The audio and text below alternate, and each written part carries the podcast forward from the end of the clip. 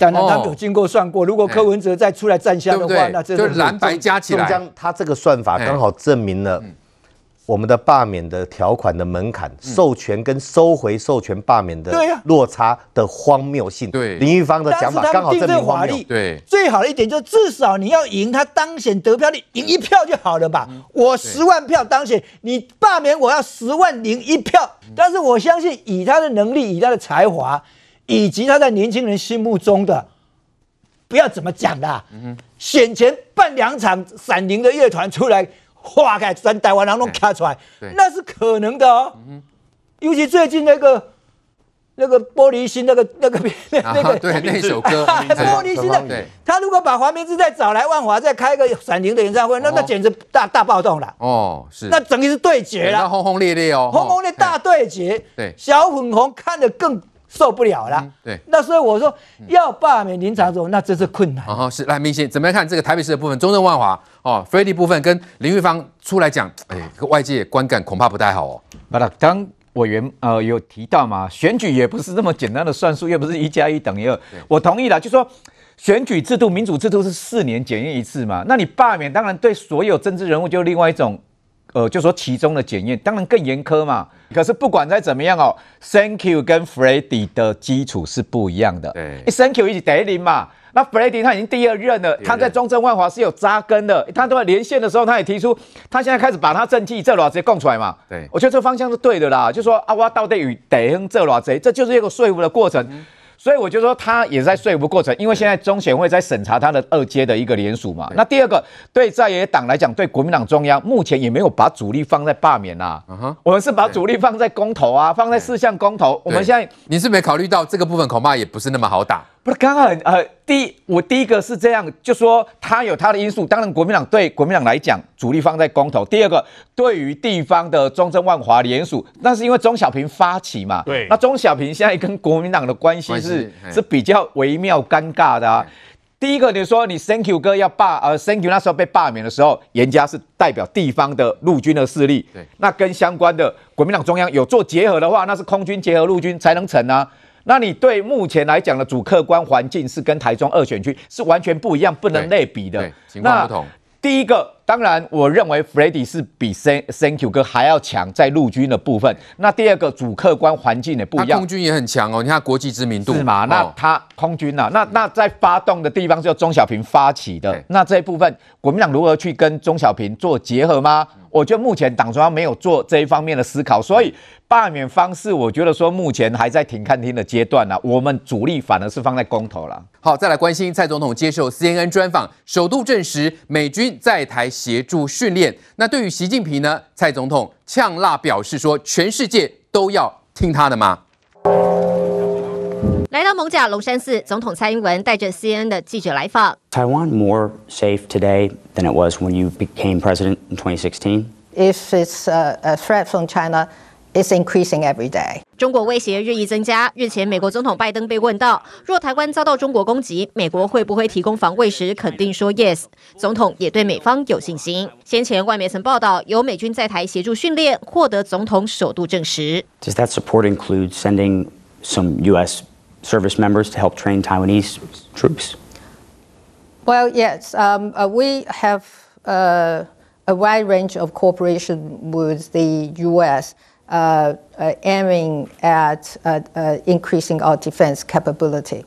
How many U.S. service members are deployed in Taiwan right now?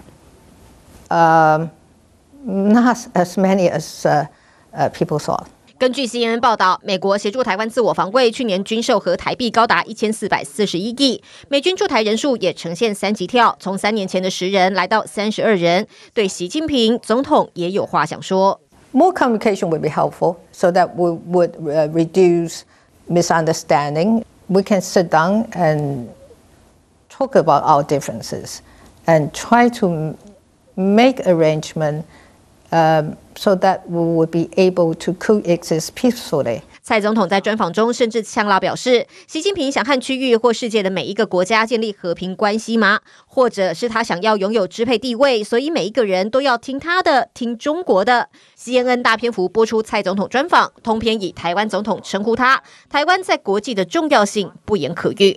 我们看到就是蔡总统接受 CNN 专访表示呢，这个内容是非常的精彩哦。他就说呢，这个中国对台湾的这个威胁是每天都在增加哦。同时提到呢，两国虽然体制不同，但是相信我们是可以和平共存的啊。但是也要看看中国在做些什么。习近平是不是一直在扩张呢？他甚至就问说，习近平难道全世界都要听你吗？好，那另外也提到，如果说台湾受到这个中国的这个侵略，他相信美军跟区域内的民主国家会协防台湾，也证实美。军有驻台协助训练哦，来先请教魏远，怎么看蔡总接受访问所谈出出的这个内容，对中国以及对全世界释放出什么样的讯息嘞？呃，我们以台美长期的外交跟军事的默契，再以蔡英文总统在外交圈被大家公认他是非常稳健，而且他并不多言的特性，在看这一次 CNN 的发言，他就很有重点。嗯哼。第一个哈，美军在台湾协训，我特别用“训练”这个字啊，在台湾协训这件事情，我相信于将军也知道，这个有或没有不是不是问题，是能不能讲才是问题。对，好，就有或没有，过去大家默契上都知道它是有的。那量多量少值的提升是另外一件事情。那过去从来不曾谈，过去美方不主动提，台湾不能提，所以。这一次以蔡英文过去在外交上的处事的作风，以及台美最近这么好的默契下，我必须先破一个题，就是 CNN 这一段专访，蔡英文总统所说说的话，台美是有默契的。嗯哼，也就是美方事实上在十天前已经美方就先承认，在台湾是有美军在台湾的，美国自己就先承认了啦。对，所以。承认完了之后，表示美国对这个区域以往说好吧，你中国好很容易生气，那我能做我就不说。这一次不止他自己先说，也让台湾民选的总统透过美国的主流媒体公开宣誓，有啊，美军在台湾呢。那这代表什么意思？我今天在立法院国防委员会听了一个早上的询答，国民党的委员的立场还是说，哎呀，这个会激怒中国啦，啊，北京会生气了哈。他把因果关系搞反了，嗯哼，因为中国毫不忌惮的威胁台湾，对，因为中国对这个区域的不稳定成为一个国际麻烦制造者，所以反制他有很多做法，这是其中一个反制的做法，就告诉你有美军在台湾，对，你如果继续这样耀武扬威威胁台湾的生存的话，那接下来的后果是你造成的哦，嗯，所以。这一个是一个外交上默契的发言，对，而这个发言对台湾的安全有没有帮助？它是有帮助的，对台美的关系更是一个象征，象征台湾跟美国的合作已经进入到更高的层次了。从布林肯国务卿支持台湾参加，以前讲法是支持台湾参加联合国相关非以国家形态组成的活组织跟活动，哦，一情乐乐等，现在是支请各位 members 联合国的会员国们。支持台湾参与联合国，这个是实质的内容的改变。对，那加上二七五八号的决议文，这都是一连串的。加上台美双方的五角大厦、国防单位，加上我们的总统发表这看法，也就是台美的同盟关系又升了一格。对，哎，吴远是比较特别注意，在蔡总统发言之前。拜登总统好像两度都说哦，特别是美国媒体问他哦，是美国是不会出兵，他是明确表示都说 yes，而且是有承诺的。我相信以中江在媒体圈，我们这还还几位资深媒体人，你以为美国拜登总统去被访问，那个题目不用先看的？嗯哼，他真的让你用随便乱问的，直接乱问不太可能。那个不是汤后呢，那个不是那个一那个市市政阶级的一个汤后的 meeting，不是哎。它是一个正式的访问，对，所以当提问者说中共武力犯台，美国会不会协助防卫台湾？Defend，嗯，他回答：Yes，we have committed on that。我们是对那个有所承诺，而且还讲了两次，对，而且把台湾比拟为北约组织、韩国、日本一样的地位，那不是不小心口误，因为今年的。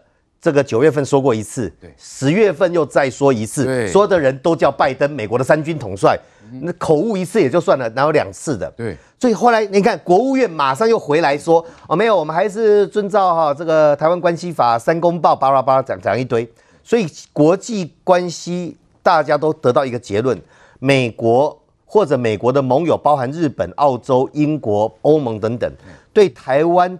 这个区域的政治有一个新的政策、新的战略做法。对，第一个，对于政治性的议题，还是用旧的政治话语那个帽子保持模糊。对，但是实质的内容已经把台湾当作国家在对待。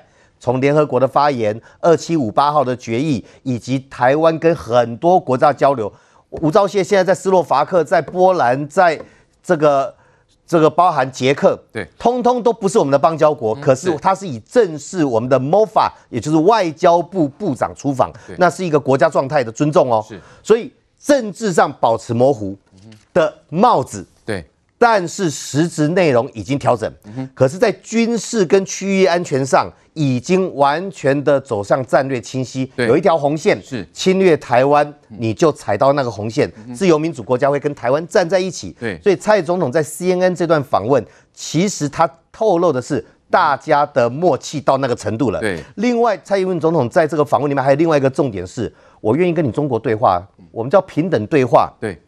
互相多了解，也就是哎、欸，找麻烦的是中国，不是台湾哦。台湾是保护我们的安全，我没有找你任何麻烦。就你愿意多了解台湾，大家坐下来，我们可以聊，对，可以平等对等的对话。我们并没有拒绝任何谋求和平的机会。所以在核战两手上，其实蔡总统对我们两千三百万人的国家的利益以及整体的防务。他做了一个最好的配置。对，的确，蔡总统的这发言是有底气的，也就是说，他这些发言都是有这个背景的哈，绝对不是造镜或者说胡乱讲出。那同时，这番话是不是也在警告中国别妄动呢？来，于将军怎么样看这样发展？特别是最近我们看到共军也不断骚扰我们的西南空域啊，甚至还出现一些什么直升机等等，怎么样解读这样的双方发展嘞？大家可以回想一下哈，台海可以维持这么长时间的和平，绝对不是承诺，也不是和谈。更不是跪求，我们台海的和平不是跪来的，是一九五八年那一场惊天地动鬼神的八二三炮战，让全世界知道台湾不会妥协，让全世界知道台湾不会面对解放军强大的拳头，我们就跪下来。对，是因为这样，我们才维持了这么这么多年的和平。你必须要有实力，才能跟对手要有实力，而且要敢战。所以说，长期以来，呃，美国为什么大家认为说美国在冷战时候是姑息主义，然后到了末期用。这个中国来围堵苏联之后呢，好像美国有很多事情都走战略模糊，所以美国他很清楚，他长久以来的所谓的不要惹麻烦，不要激怒你，不要让你气得跳脚，这个政策是错的，是错的，因为这个政策所带来的不是亚太地区的和平，这个政策所带来的不是印度到太平洋地区能够获得一个长久的和平，而这个姑息，这个隐忍，这个怕你跳脚，造成的是养虎为患。如果再这样养下去，整个印太地区会成为一个不可收拾的热区。对，所以美国它必须要改变战略，要改变方式，但是他们仍然采取一个方式，叫斗而不破。我就是跟你斗，你有没有胆子跟我斗破？对，斗而不破。我不在乎跟你讲一些什么政治承诺、政治语言，我直接实际的告诉你，我不但现在在做，而且我这十几二十年来都没有停止过在做。所以为什么呃，国防部部长邱国正，大家觉得哇，邱邱邱部长好勇敢哦。居然敢在立法院说有，我们长期也都这样做。对，他也公开了，他没有一个部长敢这样讲。对，你往前面问任何一个部长，铁血部长，过去从来没有这样讲的。郝柏村都不敢讲啊，没有人敢这样讲。为什么？这是台美之间的默契。我们有在做，但是不要惹惹恼了对面那个不讲理的人。大家都知道对面那是不讲理的嘛。那你把他惹恼了，惹惹惹毛了。说句实话，谁想再再打一次八二三炮战？我们不是不敢打，没有必要。对，没有必要不动。武，而且很明显，现在麻烦制造者变成是中国了，因为是共军不断在出兵，不断在骚扰啊，一直都是他，七十二年来没有停过，都是他。什么时候台湾派人跑到北京去骚扰一下？没有嘛？对，七十几年来都是中共在骚扰，而为什么最近骚扰的特别厉害？因为我们的态度越放越软，我们的弹性越摆越大。对，我跟你讲，我们退一步，敌就要进一步；我们退一尺，敌人进一丈。那于将你怎么看？这个五直十到底是中共在做什么样的准备？做夺岛准备还是斩首准备呢？这个五直十哈，就是呃引起了这个美国智库做这个兵推最主要的原因了。就是通常直升机很少会出海，我们陆航的直升机、海航的直升机，除非你要去做反潜任务，否则陆航的直升机是不出海的。因为包含这个五直十啊，人家说。它它是阿帕奇，我觉得它最多跟我们的眼镜蛇直升机可以比一比。它比我们的眼镜我们的眼镜直升机还要低一阶。哎，对对，它最多就是这样子，它跟阿帕奇差得远了。但它的这个这个巡航距离没有空军的定翼机飞得远，它飞不了多远，它大概就是两百公里左右。那你想想看，从中国它的境内到东沙，那就两百公里啦。所以它绝对不是从岸到岸了，啊，它一定是由某艘船上起飞的，是，否则飞不了那么远。那它的战略意涵是什么？它是告诉你，我的直升机开始到东沙附近盘旋，我不会实施所谓的有两栖的登陆，我可能是实施直接机降。是，它就是给你东沙的官兵，给你国防部这。些在东沙上驻守官兵心理的压力，然后透过官兵的心理压力，然后再透过媒体的宣传，要给台湾本岛这些官兵的家属压力，说你看，你把我的孩子丢到东沙岛多危险呐！你政府要怎么办？所以这是中国一贯以来的三分军事，七分政治。哦，他搞的是统战。威吓你，对，那你直升机你不敢飞到台湾了，其实它也没有飞到东沙去了。如果真的飞到东沙上方，我们有刺针飞弹早打下来了。对，因为这直升机速度没那么快嘛，对，应该是飞弹很好打，很准，刺针飞弹打直升机非常准，所以它没有飞到我们的领空。所以大家千万不要误会说啊，是不是这个武直十啊，还有米十七都飞到我们东沙领空？我这要帮东沙的官兵做个辩解，没有，一架次都没有。如果有的话，那就是国际的大事，会有被击落。是因为这是作战任务，守土有责，国军不可能让任何的飞机飞到我们的领空。对，所以我觉得。这一段时间包含了这个美国的智库推这个东沙岛的问题，就是在告诉我们所有的国人，告诉全世界，对。中国的解放军没有一天七十几年来是。没有一天放弃进犯台湾，对，而台湾的国军也没有一天是有松懈的本钱，所以邱国正很明白的讲，美军在我们这边不是今天的啦。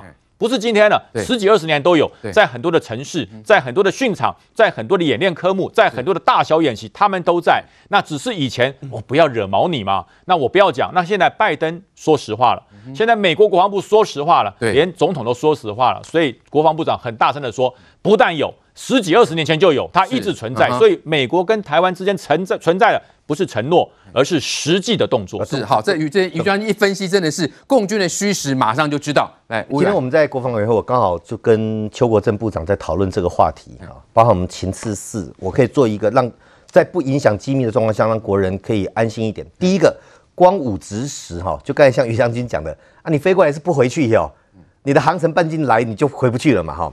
武直十搭配那个米十七才有意义，米十七可以在大概二十几名全副武装的士兵，所以。它是一个联合机将的演练，心理的层次也有，夺岛的演练也有。这第一个。是。那事实上，美国的 CNAS 这个智库提到的说，叫做局部性侵略活动，就是说一直提醒台湾，他现在中国要打台湾，也许能力不足，但是对你遥远的小岛、离岛，也许可以达到局部性侵略行动。对。那我必须先肯定一下我们国防部，这个不是新闻。我今天特别把二零一六年。一直到今年，我们每一年都会出一本国防部的中共战力白皮书。嗯，我们在二零一八年以前从来没有出现东沙这两个字，在评估共军对台作为，一直在二零一九年那一年的中共的战力白皮书的第四十二页，才第一次出现说共军对台可能作为，除了封锁巴拉巴拉，其中有一项就是夺取东沙。所以国军在二零一九年就开始注意到这个事情，也从那个时候准备到现在，包含加强防务，包含做了一些相当的准备。所以我今天问邱国正说，按照美国的智库跟共军的说法，希望兵不血刃，不打一枪一弹就把你这个岛的人就俘虏住了，或者就不用打了。我说有没有可能？他说绝对不可能。如果共中国想要妄想这样子低成本就取得东沙岛，那是痴人说梦。那我们的防务提得越高，他做准备夺岛的动作就要越大。当他夺准备夺岛动作越大，我们先行知道的时间就会越长，国际了解的情形就会越详细。所以这个毒蛙是来自于这个理论。对，所以我们不管它是不是叫毒蛙，我们在我们各离岛，事实上从二零一九年开始，各项的防务都提升。而我相信我们的国军或海巡，那是海陆转海巡的哦。对，没不是娃娃兵，也不用担心像中国那边会哭得稀里哗啦的。是，守土有责，我们不打人家，但是想要拿下我们的外岛，也没有你想的那么简单。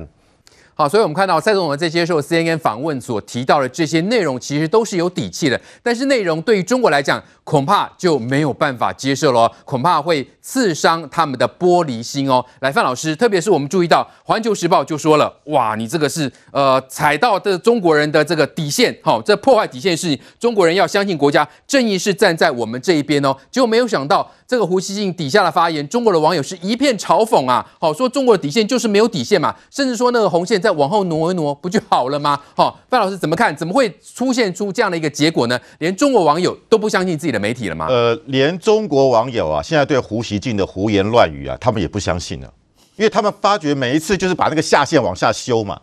那你说，你说这个底线是什么底线？永远没有往没有没有底线的底线。所以我觉得中国现在大内宣可能也有点这个失灵的状态。为什么？因为你每次都是嘴巴讲讲，你没有实际的动作。那现在反而是。美国在切香肠，美国一直在试探中国的底线哦。八月十九号那时候，拜登在因为那个他从美国从阿富汗撤军，大家就说你会不会同样的抛弃台湾？他说不会，因为美国跟这个对台湾的承诺，对韩国跟对日本的承诺，跟美国对于 NATO 就跟北大西洋公约组织的承诺是一样的。如果北大西洋公约组织受到攻击，美国会出兵来协助。所以他还提到台湾。记者问他说，如果中共对台动武，美国会不会？协防台湾，他说会，yes，对，哎，他说这是我们的承诺，两次，所以很多人说是不是拜登呃脑筋不清楚？他清楚的不得了。拜登是历任总统当中最了解外交，为什么？他在国会长期担任外交委员会主席，他对外交非常了解的。现在的国务卿布林肯就是当初是帮他提供私包的，当他的幕僚。然后你再看到，当十月四号中国有五十六架军机对台绕台的时候，创下史无前例的这个最高纪录。当天拜登说什么？我跟习近平通电话，而且我们有一个台湾协议，台湾 agreement。对，所以你可以看到他不断的在拿台湾说说嘴了。哎，川普当总统的四年，大概只提过台湾一次，就他跟蔡英文通电话那一次。自此之后，他从来没讲过台湾两个字。可是拜登呢，一连串谈到台湾，甚至包含什么？他跟这个当时的菅义伟啊，这个日本首相在这个。美国见面，他跟这个文在寅，韩国的总统也在美国华盛顿见面，都提到台湾海峡的重要性。他到欧洲去访问，到到了布鲁塞尔的 NATO 的总部，他同样谈到了台湾海峡。他跟这个啊 W 啊这个这美欧盟的理事主席彭格莱恩他们见面也谈到，他是三不五时在三在提醒欧洲，提醒北大西洋公约，提醒韩国，提醒日本。台湾的重要性。对，那那你不要讲，光是讲美国，包括我们我们我们这两天看到了，美国的国务院的亚太副国务卿啊，华华志豪他说，二七五八号决议被中国滥用了。哎，这两天布林肯又讲喽，从一个国务院的亚太副助理国务卿提升到国务卿，位阶在提升嘛。所以我们看到，不管是国务院过去国务院系统都在最保守，他们他们我们叫叫熊猫战略，他们希望跟中国保持某种好的。